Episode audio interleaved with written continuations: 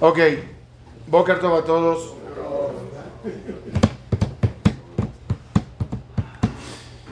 Hoy, Besrat Hashem, me enorgullece presentarles una explicación sobre una persona, un rabino que marcó mucha huella con su historia, pero sinceramente, eh, cada vez que leía sobre Elisha Ben Abuya, que, vamos, que vamos a hablar de él, hay muchas cosas como que quedaban en el limbo, cosas, cosas, muchas cosas no claras, muchas cosas no entendibles, muchas preguntas en el aire que hoy, Bezrat Hashem, eh, después de una semana entera clavándome en todos estos dichos y fuentes, quiero presentarles algo bien organizado que aclara mucho la historia con todas las confusiones que esta representa. Vamos a poner orden hoy, Bezrat Hashem, en la vida de Elisha Ben Abuya. Eh, ok, comenzamos. Sobre Elisha Ben Abuya está escrito lo siguiente, para que entiendan la grandeza de él. אמרו עליו, על אלישע בן אבויה, שלא הייתה אזהרה ננעלת על איש חכם וגיבור בתורה כמותו. Una forma, una expresión, cuando se reunían todos, no hay nadie que les superaba en Jochma, en sabiduría, en grandeza de Torah. Dentro de esa frase se entiende también como que la puerta no se cerraba de tantas personas que venían a escucharle. Cuando hablaba en Beta Midrash de Tiberias, que era el lugar donde se estaban congregando todos los jajamín post destrucción del templo,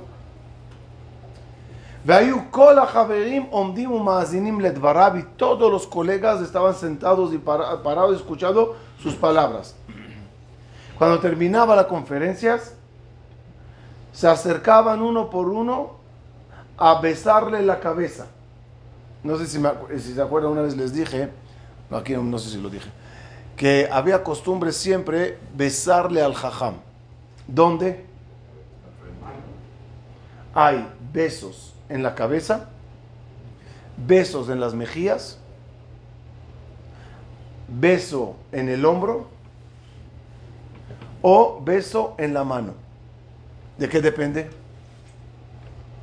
Si eran escribanos, les besaba la mano, la mano que escribe. Si eran encargados de toda la función de la comunidad y tenían a toda la gente sobre sus hombros, le besaban el hombro. Si eran grandes oradores, les besaban las mejillas. Y si eran sabios, le besaban la cabeza. Era una forma de valorar lo que hacía. Y termina el Midrash diciendo, ¿dónde está todo esto? En el Midrash Ruth Rabbah, capítulo 6. Y si así es en Tveria, donde estaban todos los picudos, imagínate cuando Elisha Ben Abuya iba a las ciudades y a los países, se volvían locos de él. ¿Ok? Al tener alguien tan, tan grande, sorprende su cambio drástico. ¿En qué se convierte? ¿En qué se convierte Elisha Ben Abuya? Él reniega. Hoy todo. Hoy vas a tener cátedra de Elisha Ben Abuya. Elisha Ben Abuya reniega, a raíz de su renegación, hay dos tipos que reniegan. Uno que dice, chao, ya, no quiero, va y hace su vida en Las Vegas. Elisha Ben no, él reniega y se encarga de destruirles a todos su fe. Cabalga en Kippur, que cayó en Shabbat, delante de todos los jajamim de tan, delante de todos los jóvenes. Imagínense el shock de los jóvenes que ven al ese gran jajam ayer profanando Shabbat y Kippur en público. Pero no los hace pecar. No, eso no, no, le, no le tumba a nadie las cosas. Dos, va con una mujer suela y todos lo ven. Tres, dice el Midrash, cada niño, alumno, Bajur, que le veía a Elisha estudiando Torah, espiritualmente le mataba, burlándose de él. ¿Qué haces? Deja eso. Son tonterías. Para el colmo de los colmos, iba con los romanos que decretaban dos por tres cosas fastidiosas para el pueblo y les decía, ordénales cargar en Shabbat, ordénales profanar tal cosa. Y cuando el público encontraba el truco, dijeron los romanos que en Shabbat todos deben de cargar. Entonces cargaban en, en Carmelit, en, eh, en, eh, en pasillos que según Jajamim no se puede, según la Torah se puede. Llegaba Elisha ben Abuya y decía a los romanos, les están engañando. Diles que lo carguen en Reshuta Rabim.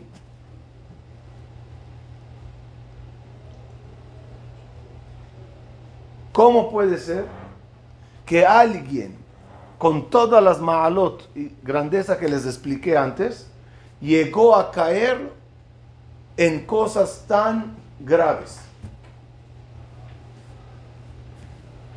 A raíz de todo eso, él recibe el nombre Ajer. Ajer. La raíz de ese nombre es que cuando él fue con una mujer suela, ella dijo, oye, este no es el rabino. Y ella dijo, no, no, seguro este es otro. Ajeru. Este es otro. Y de ahí se le pegó el nombre Ajer. Lo que vamos a entender a, continuación es, uno, ¿qué le pasó a Elisha Ben Abuya? Dos, cómo una persona así, que amerita la decisión de Jajamín, que sea excomulgado, ¿no? Jajamín tienen razón en excomulgar a Elisha Ben Abuya o no? Moshe, ¿sí o no? ¿Jajamín tienen razón en excomulgar a Elisha Ben Abuya? Bachtia Rabim. Si Elisha Ben Abuya se merece ser excomulgado, ¿por qué Rabbi Meir Baalanes, el único jajam que sigue, estudia con él, habla con él? Si una persona renegó de esta forma, lo más lógico que todos le abandonen.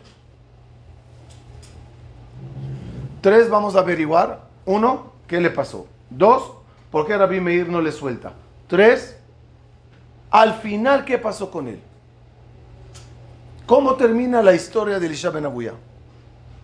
Que sepan, es mahloket entre el Talmud Yerushalmi y el Talmud Babli. El Talmud Yerushalmi dice que Elisha Ben Abuya murió haciendo teshuva. El Talmud Babli dice que no. Y había procesos tras procesos post muerte para que por lo menos le saque a Kadosh Barujo de Geino. Y eso también hay que entender. ¿Por qué las Gemarot discuten qué pasó al final con él? No, al principio que entre y después que sale. Eso es Babli. El Yerushalmi no. Murió haciendo Teshuvah. Otra pregunta muy fuerte que tuve es, si una persona renegó tanto y se convirtió en una vergüenza para el pueblo de Israel, ¿les parece lógico que esté escrita una Mishnah con su nombre? ¿Qué se hace normalmente? Se queman los libros. Imach Shemov significa que se borre su nombre y su memoria. Como la Mishnah en Pirkei Avot dice, Elisha ben Abuya Omer, el que estudia como niño tiene una ventaja muy grande. Porque cuando estudias bien desde chico, escribes las cosas con claridad. Pero cuando escribes la Torah con confusiones, es decir, escribes boberías, tonterías en, tu, en tus hojas cerebrales y después quieres borrar y escribir cosas puras, no se escribe bien. Esta es la Mishnah en Pirkei Avot. Si Elisha ben renegó, había que borrar la Mishnah en Pirkei Avot. Y la verdad que hay otra membra, dos, en nombre de Elisha ben en otro lugar, en un... Eh, ya les digo dónde, ya les digo dónde, que está escrito allá claramente lo siguiente. Elisha ben Abuya decía, la Torah es muy difícil de obtener, como es difícil de obtener utensilios de oro. Y es muy fácil perder, como es fácil de perder utensilios de vidrio. Te matas haciéndolo y hasta que ya lo tienes, boom, se cae y se rompe. Ten cuidado con todo lo bonito de lo que él dijo, dada la, la, realidad que está dicho por alguien que renegó, había que borrar. Porque esos dos escritos quedaron en nombre de, Rabbi, de Elisha Ben Vamos a comenzar entonces para explicar de A a Z todo y bien. Uno, no me acuerdo si aquí lo hablamos, hay conceptos de semillas semillas. El agua de la sotá, cuando la mujer que se sospechaba de ella tomaba las aguas, ¿qué hacía las aguas de la sotá? Si es culpable, muere. Si es no culpable y es pura, la traía bendiciones. ¿Las aguas qué eran? ¿Aguas malditas o aguas benditas? Aguas. Aguas. Aguas benditas, la verdad. Tenía el Shema Meforash borado allá. ¿Qué hace ese tipo de aguas a la persona? Depende de las semillas que hay en la persona. Depende de lo que tenga la persona adentro. Amplifica. Hace crecer lo que hay adentro. Entrar al Kodesh HaKodashim.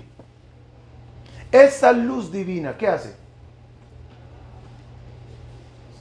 saca lo que tienes adentro. Por lo tanto, puede entrar un Cohen Gadol llamado Yohanan y salir de Kodesh HaKodashim Tzdoki, medio renegar. Y puede entrar eh, eh, Ismael Cohen Gadol y ver profecías y ver cosas maravillosas. ¿Qué hace entonces Kodesh HaKodashim? Te saca lo que tienes adentro. ¿Qué hace la Torah sagrada a una persona? Lo mismo. Lo mismo. Es. Dice Jajamim, la Torah se llama Sam, Sima Befiem. Sima es Sam, veneno. Eh, no, no. ¿Ah? Pósima. Pósima.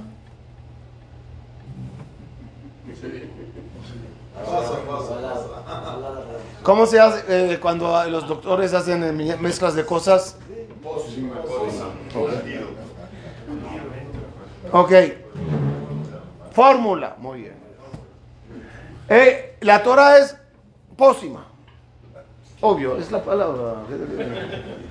Entonces, ¿qué hace la Torah? O Zaha, Sam Ahaim o Sam Amavet. La Torah o es Elixir. de vida o es de veneno. La a mí me llaman a la Torah veneno. ¿Cómo la Torah va a ser veneno? Es que si veneno contienes, la Torah te va a Multiplicar. potencializar tu veneno interno.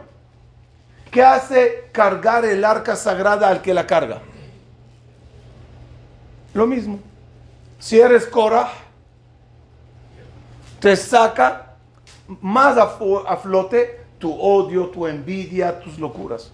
Si eres una persona buena, serás más bueno. ¿Qué hace la Kabbalah? Eso y más. Aguas benditas con full eh, vitaminas. Pero entonces no cualquiera podría entrar. Obvio, obvio. Ni cabalá ni nada. Nada. No, pero con- cuando vienes con intenciones, eso es muy importante aclarar, que eso te limpie, la intención de limpiar ya es un gran paso. Elisha Ben Abuyá, ¿qué semillas contiene? Las cuales reventaron, salieron, brotaron cuando él entró al Pardes, a la Kabbalah. Uno.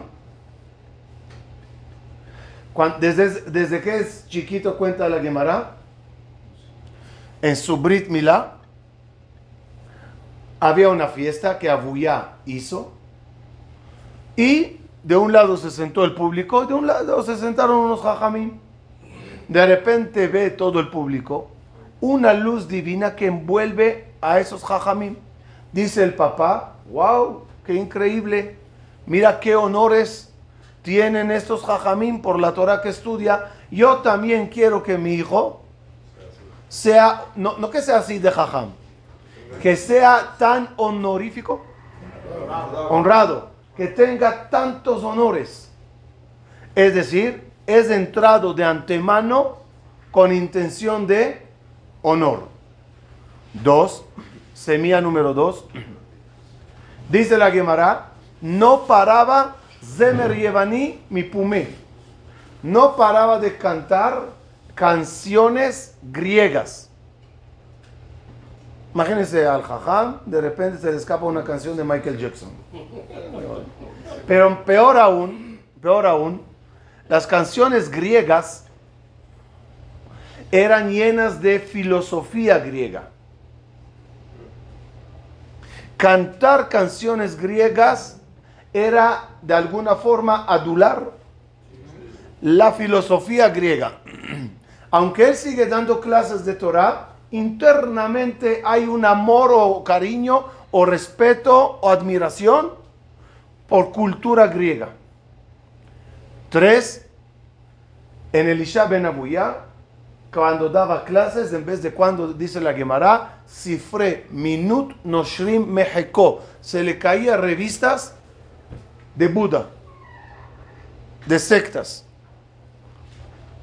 Quería leer, sea como cultura general, sea para debatir, sea para conocer, o sea para emocionarse de otras culturas. ¿Qué hace esas informaciones? Semillas.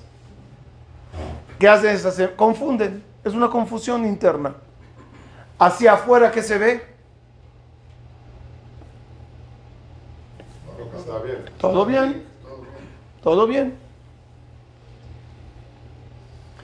Una gran semilla es el hecho que él ve a su hijo pidiéndole a su nieto de Elisha ben sube al árbol y haz mitzvah shiluach hakem. Nieto. Hay dos mitzvot en la Torah que está escrito. Vivirás mucho tiempo. Obedecer a papá y a mamá y hacer mitzvah shiluach hakem. Sube el nieto. Fue el nieto el que lo, lo resolvió, ¿no? ¿De qué me hablas? No la tengo duda de, de Shiloh Haken y por qué murió el, el nieto de Elisha. Fue el que resolvió, encontró la, la razón real, ¿no? De qué había pasado, de que era en- No, no, eso lo dijo Rabbi Akiva, su maestro. No, no. Entonces sube el, el nieto al árbol y cae y muere. ¿Qué dice Elisha Ben? ¿Qué está pasando aquí? Otra versión en otra Gemara es, es, vio la lengua de uno de los grandes jajamín que fueron ejecutados por los romanos en, en la boca de un perro o lobo algo así, que, que como estaba muerto eh, despreciadamente por los romanos, el perro llevaba la lengua que agarró del cadáver. Y él decía, una lengua que toda la vida habló libre Torah, ¿cómo termina así? Todas esas imágenes le crean internamente un tohu vabohu muy fuerte, que son semillas escondidas en una persona que aparenta que todo bien. Cuando él entra a la Kabbalah, ahí fue la gota que derramó el vaso. Eran las aguas que sacaron todas esas semillas a la luz. ¿Qué pasa ahí? Ya hablamos en varias ocasiones que hay cuatro mundos, el de Dios, el de, los, de las almas, el de los ángeles y el de los humanos. En, en- el mundo de las almas hay almas nada más. En el mundo de los ángeles hay ángeles.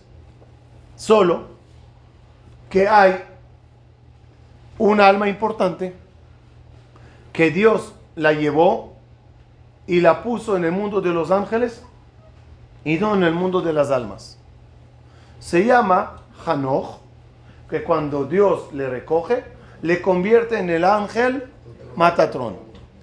Y él es un ángel muy importante que, que se llama, se llama, dijimos la semana pasada, Sarapnim, y él es Sofer, escribano, que se sienta, subrayo la palabra, se sienta y escribe los de Judíos de Am Israel. Esa es su función.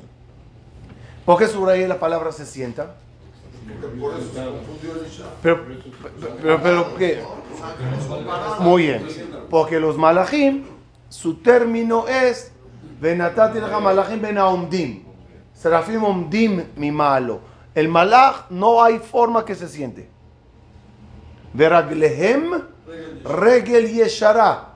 Y sus pies es un pie derecho. O sea, malach es parado. Elisha ben Abuya entra en el Pardés llega a niveles muy elevados y alcanza llegar a ver el mundo angelical y ve a Matatrón, y aquí voy a hacer una pausa, que por lógica Matatrón no parece un ángel, Porque es un alma. ¿Cuál es la diferencia entre un alma y un ángel? No tengo la menor idea.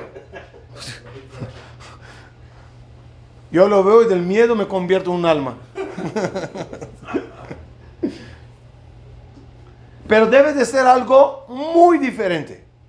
Diferente para más o diferente para bien. ¿A qué me refiero? Esperen un minuto. Si yo pongo aquí un ángel y a ti, un humano, ¿la diferencia es para bien tuya o para mal? ¿E- ¿Eres degradado o eres más que él? ¿Cómo se ve? menos. menos, eres humano, carne y hueso, y el otro algo espiritual. El problema es que cuando, ¿por qué? Porque tú vienes de aquí y él viene de aquí. Pero cuando estás hablando de almas que vienen de acá arriba, ante un ángel, Es más, ¿verdad? es abismal. Es abismal la diferencia. Es mucho más el alma. Claro, porque viene de más arriba. No más arriba. Entonces, e- es una imagen que Elisha Ben Abuya ve en el mundo angelical como algo mucho más diferente. Obvio, Elisha Ben Abuya se sorprende de lo que ve.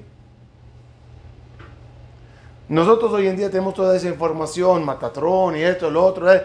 En ese entonces, no se olviden, pocos tienen esa información. Rabbi Akiva la tiene. Por lo tanto, entra fácil y sale fácil. Él se la pasa a Rabbi Shimon Bar Yochai. Elisha Ben viene más de la rama de Rabbi Meir Balanés, que es una rama más del Nigle, que está entrando en la Kabbalah y conociendo eso. Pero se sorprende la diferencia. ¿Qué le viene a la mente? Lo primero que viene a la mente, ¿qué es? Estoy viendo a un Dios. No, primero, estoy viendo a Dios. ¿Cuándo? Cuando veo a Matatrón, Claro. estoy viendo a Dios. Y para el colmo, está sentado. Y no hay forma de sentarse en este mundo. Además, veo figura. El alma tiene figura. Tiene una silueta. Lo hablamos una vez. Tiene una silueta limitante.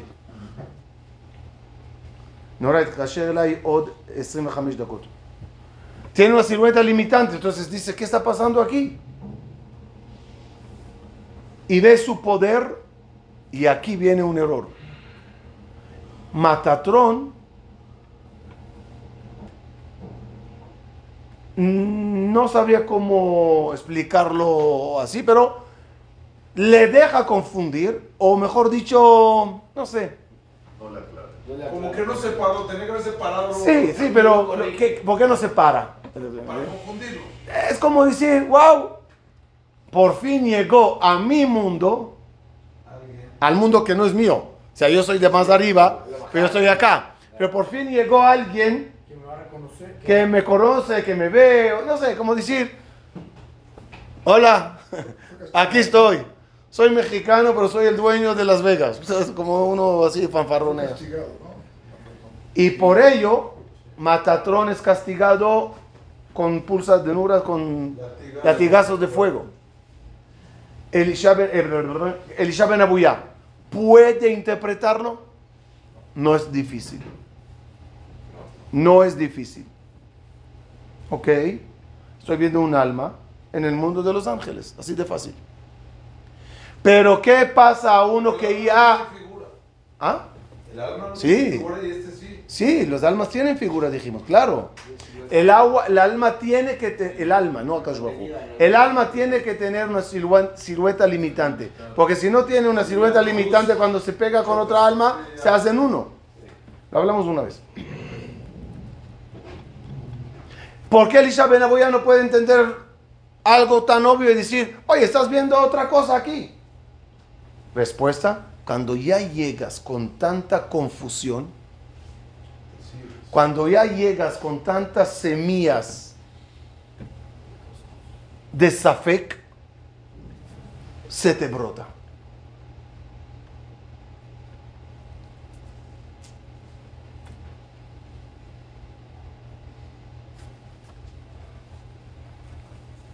Y ahí es cuando Elisha, como les dije, se convierte en otra cosa.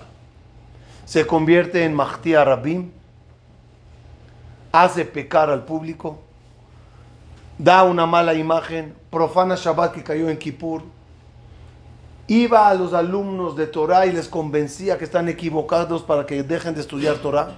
El Midrash dice que los mataba espiritualmente. Iba con... ¿ah? Estás, estudiando Torah, estás loco, estas son tonterías, esto es todo mentira. ¿Eh? Eh, eh, no estabas en la introducción, en la grabación. y iba, ¿qué dijimos? Con los romanos. Les decía a los romanos, decrétenlos que carguen en Shabbat. Decrétenlo que profanen. Y tú agarrabas la cabeza y decías, ¿qué está pasando aquí? Iba con mujeres suelas y todos lo veían. Arrancaba en Shabbat delante de todos de, la tierra un eh, pepino o una, a comerlo. Rabbi Mamash. La pregunta que hicimos, ¿cuál era? ¿Por qué Rabbi Meir Balanés le sigue?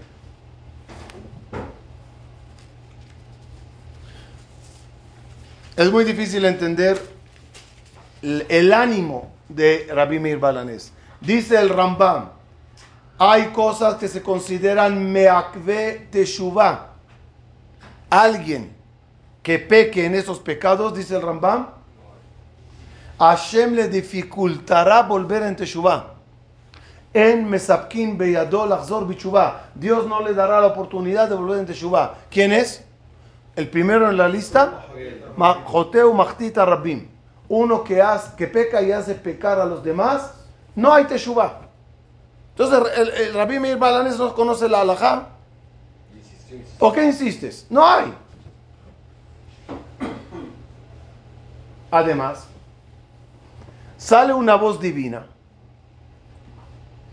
Lo que era en esa época profecía en el grado Bat Kol, Bat Kol, y dice, Shubu banim shobavim. Retornen hijos traviesos. Chutz meacher. No. Chutz meacher. Solo no acepto, dice acá Bajú, ajer. ¿Qué dicen todos los jajamín? Claro. ¿Qué dice Rabbi Meir Balanés? No. ¿Cómo que no? Además, hay un concepto muy interesante. En el, en el libro de Rabbi Meir Balanés decía sobre el pasuk que después del pecado de Adán y Javá, Hashem les vistió de kotnot or, túnicas, con, con túnicas de piel. piel. Or con ain es piel. Rabbi Meir ponía asterisco, en su libro ponía kutnot or, luz. ¿Qué quiere decir? Explican los comentaristas. Ah, vaya, vaya al Bishem. Y, les hizo las túnicas. Va yal bi shem. Lo dijimos esto, ¿verdad? Se los dije esta palabra, ¿verdad? ¿No? Va y les vistió. ¿Cuál es la traducción? Había luz en Adam y Jabá. Y Hashem cubrió la luz con piel. La piel aludirá a clipa. Clipa es cáscara. Que adentro hay luz. El problema es que no dice el pasuk vayal bi Shem. Le falta yud. Aquí tenía que ir yud. Explican los mefarshim. Aquí lo que dice en verdad, va il besham. Y se vistió Dios de ello. Como diciendo, si tú te alejas y te me cubres, yo también me cubro de ti. Tú entras en una kelipá y yo Dios entro en otra no quieres saber de mí, yo no quiero saber de ti. Y prácticamente esto es lo que le pasa a Elisha Ben. Él no quiere saber de Dios y Dios no quiere saber de él. Ante este panorama tan caótico, el único que no tira la toalla es Rabbi Meir Balanes. ¿Por qué? Explicación simple, porque Rabbi Meir Balanés su función de vida en una época tan caótica es ser Mezaque Rabim. Salvar a todos, iluminar a todos y no dejar que ningún Yehudí se nos pierda. ¿Y la otra era la encarnación de Dos, dos, dos. Ya dijimos que Rabbi Meir Balanés es reencarnación de Matatrón. Debido a que Matatrón causa, que es la parte espiritual de Rabbi Meir que está arriba, causa a Elisha Ben Abuyá caer, Rabbi Meir Balanés siente responsabilidad, siendo él parte, de Matatrón, en salvarle a Elisha Ben Abuyá. ¿Qué le da ánimo a Rabbi Meir Balanés? Empezamos. ¿Qué dijo la? ¿Qué dijo la voz divina? Shubu banim shobavim chutz ¿no? Shubu banim shobavim chutz meache. Dice Rabbi Meir Balanes, esta frase me anima mucho. Uno, le llamó Banim. ¿Se acuerdan? La majloque de Rabbi eh, Meir Balanés con Rabbi Udá. Cuando uno peca, si es Ben o Eved. ¿No? Rabbi Udá dice, cuando pecas te llamas Eved. ¿Qué, ¿Cómo llama a todos bajo? Shubu Banim. Aunque pecan, todavía te llamas hijos. Dos, Oye, ¿por qué Dios le llama? ¿Por qué Dios le llama Ajer? Él tiene un nombre. Se llama Elisha. Respuesta. Es como decir, es una persona que otro le invadió. Alguien que era y algo le envolvió, algo le conquistó. ¿Qué dice acá Baruj Dice Rabbi Meir Balanés. Hashem lo que quiere es que ese ajer de, Rabbi, de Elisha Ben se le vaya.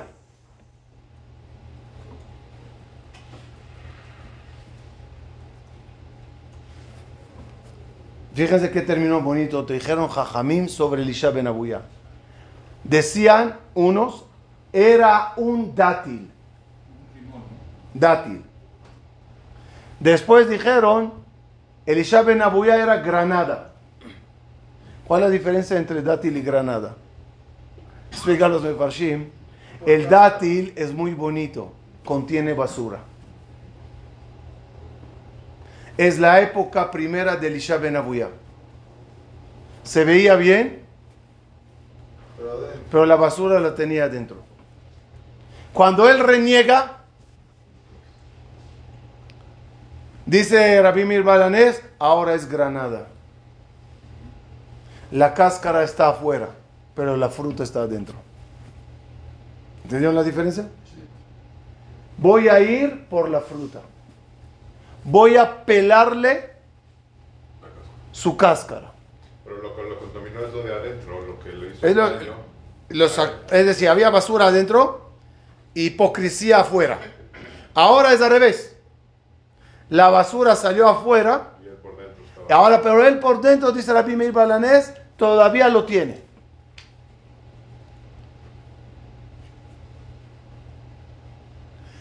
¿Cuándo se da cuenta Rabbi Meir que él tiene razón? Ahora viene la historia importante. Cabalga en Shabbat Elisha ben Abuya. Y Rabbi Meir caminando y le dice, entonces, ¿cómo explicó mi maestro Rabbi Akiva el Perú?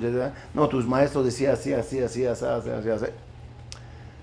Y de repente se frena Elisha ben Abuya y le dice, eh, Rabbi Meir, ya no puedes seguir.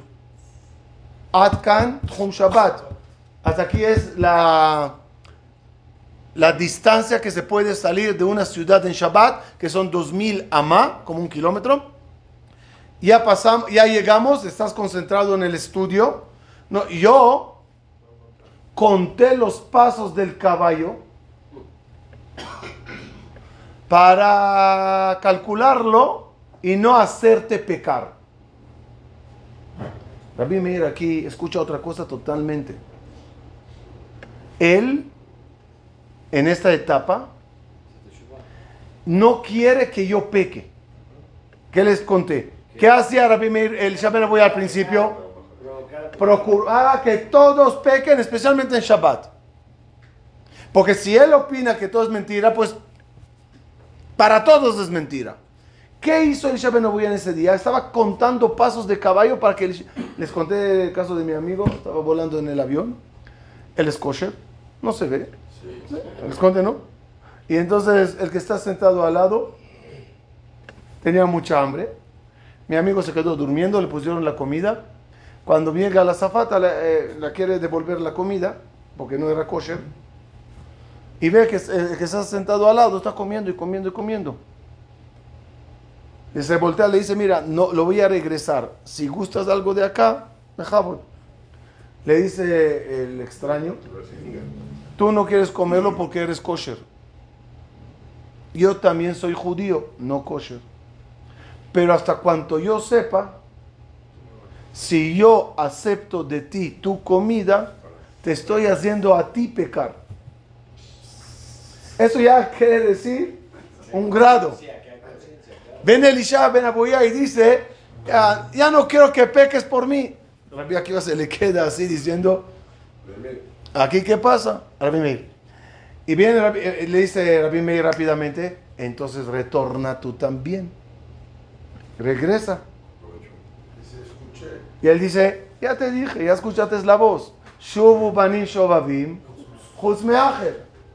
Y ahí Rabbi Meir prácticamente, porque ahí pasa una escena muy interesante, le lleva a Rabbi Meir a todos los 13 Bate Midrashot de Tiberias, ¿no? ¿Alguna vez te preguntaste por qué aceptó Rabbi, eh, por qué aceptó Elisha ben Abuya ir? ¿Por qué quiere decir?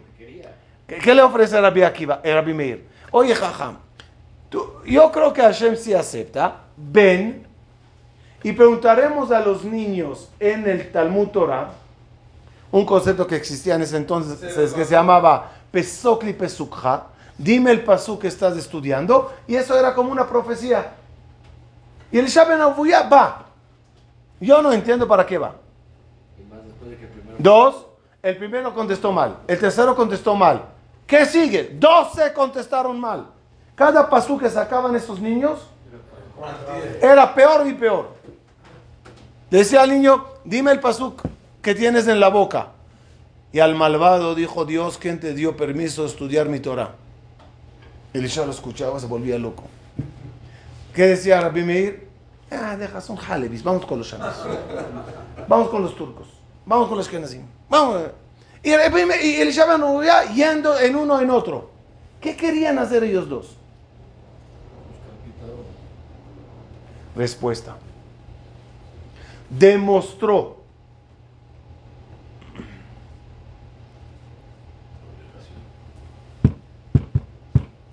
Espérenme, una pregunta más, una pregunta más, una pregunta más. La da cuenta que el, el, Rabbi Meir Balanés, que era tan bueno y quería arreglar la vida de todos, tenía unos vecinos malvados. Que Rabbi Meir llegó a la casa un día y dijo a su esposa, voy a hacerte fila que mueran. Y su esposa le dice, no, hazte fila que vuelvan en Teshuvah. ¿Cuál, eh, eh, ¿Cuál era la discusión entre ellos? ¿Qué opina Rabbi Meir Balanés? ¿Qué opina Bruria? El pecado y el pecador es... El, el, Rabbi Meir dice, esta gente ya no tienen cura, ya no tienen solución. Ya mejor que se vayan y no sigan acumulando pecados. ¿Qué le dice Bruria? Mira, esa gente tienen una dificultad. Usaremos las palabras de clipa. Tienen una clipa. Pídele a Dios que te ayude a ti a encontrar las palabras correctas para romper la clipa de ellos. Así pasó. Así lo logró y volvieron en Teshuvah. ¿Por qué Rabbi Meir Balanés no rezó por Elisha Ben Abuya? Ya aprendiste, ¿no? Respuesta. Porque el tema de Rabbi Elisha Ben Abuya no es tefila. Él, dice Rabbi Meir, ya quiere. Pero aunque él quiera, que dijo el Rambam, Dios no quiere. ¿Y por qué Dios no quiere? por Hilul Hashem que hizo. Si es así, vamos a arreglar el Hilul Hashem. Le agarra a Rabbi Meir y le lleva a todos los Batemidrashot de Tiberias, el lugar donde había el Hilul Hashem más grande. ¿Y qué ven todos los niños? Que Elisha Ben Abuya quiere y Dios no quiere. Elisha Ben Abuya desea y Dios le patea. ¿Qué aprende cada joven?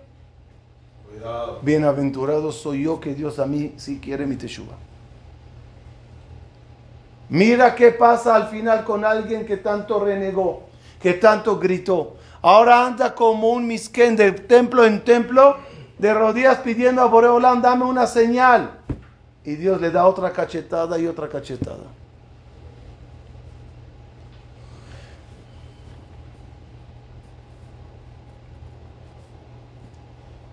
Con eso arregló Rabbi Meir con mucha jojma y sabiduría el Hilul Hashem de Tiberias. Hidushasazo enorme, basado en, en, alguien que dijo algo parecido. Qué inteligente es ese. En ese momento dice Elisha ben Abuyá a los niños, la Mishnah en Pirkei Avot. Alomed Yeled, estudien bien niños, no escriban basura en la cabeza, porque cuando escribas basura, aunque la quieras borrar y escribir Dibre Torah, vas a tener un touba. Esa Mishnah la dijo Elisha ben Abuyá cuando volvió en Teshuvah. Y por eso está escrita. Después. Después. Pero si la dijo Meir. ¿Ah? Es la Mishnah de Eli- Elisha ben Abuyá. ¿Quién la dijo ante los niños? Elisha ben Abuyá. Dijo Rabbi. Meir. Hay testigos. Viene Elisha ben Abuyá y dice a los niños, Alomed Yeled. Es para reparar lo que él hacía a los niños antes. ¿Qué les hacía a los niños antes? Dijimos. Les mataba espiritualmente burlándoles. Y salió del Beta Midrash, segundo Jesús, diciéndoles, cuidadito.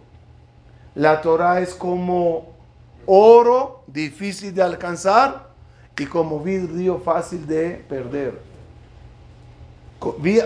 Fíjense cómo yo perdí todo el gran oro que yo alcancé. Como esas dos frases se dijeron en ese momento, quedaron escritas. Eso Entonces hizo más después que antes, incluso porque esto se quedó. Ahora entenderemos por qué la Gemara, lo que dije en la introducción, que hay mahloket muy grande en la Gemara, como terminó el, el Shaben. La Gemara del Talmud Yerushalmi dice, "Molvi- murió haciendo Teshuvah. La Gemara de Talmud Babli dice, no, no, ahí las cosas, Balagán. con-". Creo que, yo, creo que la explicación es muy simple. ¿Dónde se escribió el Talmud Yerushalmi? En Tiberias. Talmud Yerushalmi Nichtam Betveria.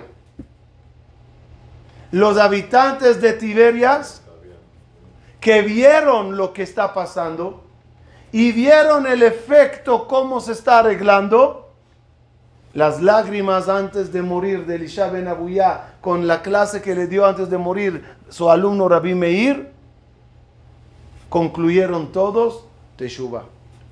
Arregló en la ciudad el daño y él mismo terminó volviendo en Teshuvah. Solo que los babilonios, que están lejos, que a ellos nada más les llega la información de boca en boca, de escrito en escrito, ellos, como llegó la noticia negativa de su renegación, y hizo un mal impacto en toda la comunidad, y no se vivió el ambiente de Teshuvah, y no se vio con los ojos.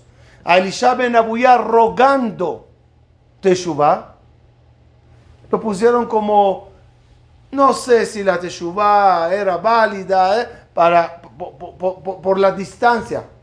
Conclusión, conclusión, quedó muy claro dos cosas. Uno, por qué Rabbi Meir se dedicó a arreglar el problema, porque Rabbi Meir fue en su alma el origen del problema. Dos, ¿cómo lo arregló? Haciéndole a, a, Elisha ben Abuyá ir a todos los lugares y demostrar su arrepentimiento y demostrar en todos los lugares el rechazo divino para que todos entiendan el castigo de alguien como él. Cuando en las noticias ya salía, Elisha ben Abuyá está de rodillas pidiendo perdón y Dios no quiere, ahí se arregló el Hilul Hashem. La Teshuvah suya al final fue recibida porque su problema fue arreglado. Y todos gracias a Meir Balanes. El Sí trae de que en su tumba, o sea, la información. No, por eso, el Babli posterga. No nada más eso, dice el Babli que salía por Sí, sí, sí. Sí, sí, sí. Entonces quiere decir que si había eso decía, no que ir a hacer. El Yerushalmi no trae nada de todo eso. El Yerushalmi im- omite, omite toda esta información. Entonces, El, el Babli lo quiso hacer mucho más difícil para que la gente no caiga. porque la gente en Babilonia no vivieron el impacto. Pero ¿Me entiendes? Lo veían, de- escuchaban de lejos. ya. No era así de fácil. Había muchos de esto y, y tumbas y fuego y que no, mi papi, papi, papá. En Jerusalén no está nada de todo eso. Ajá, faltó el treceavo templo. Yo creo en 13. Trece. Que fue a 12. dice. No, dije que si fue a 12 Sí. y 12 están mal con los versículos, ¿para qué vas al treceavo? O sea, una forma de decir, ¿para qué sigues? Ah. ¿Para qué sigues? Usted ¿Y, y qué, pa- y qué pasó, ¿Y qué pasó en el treceavo? En, en el treceavo, el, el- el alumno que a, él le preguntó era tartamudo. Y en vez de decir Bela Rasha, dijo a Elisha. Ah, sí. Ahí, dice el Ben Ya, Ishmael, cabrón. agarró, agarró Lo remató el, Elisha. eh, Elisha y empezó a cortar el libro de enojo. ¿Qué te enojas? Se enojaba que Dios le está rechazando. Y todo eso fue Kiddush Hashem.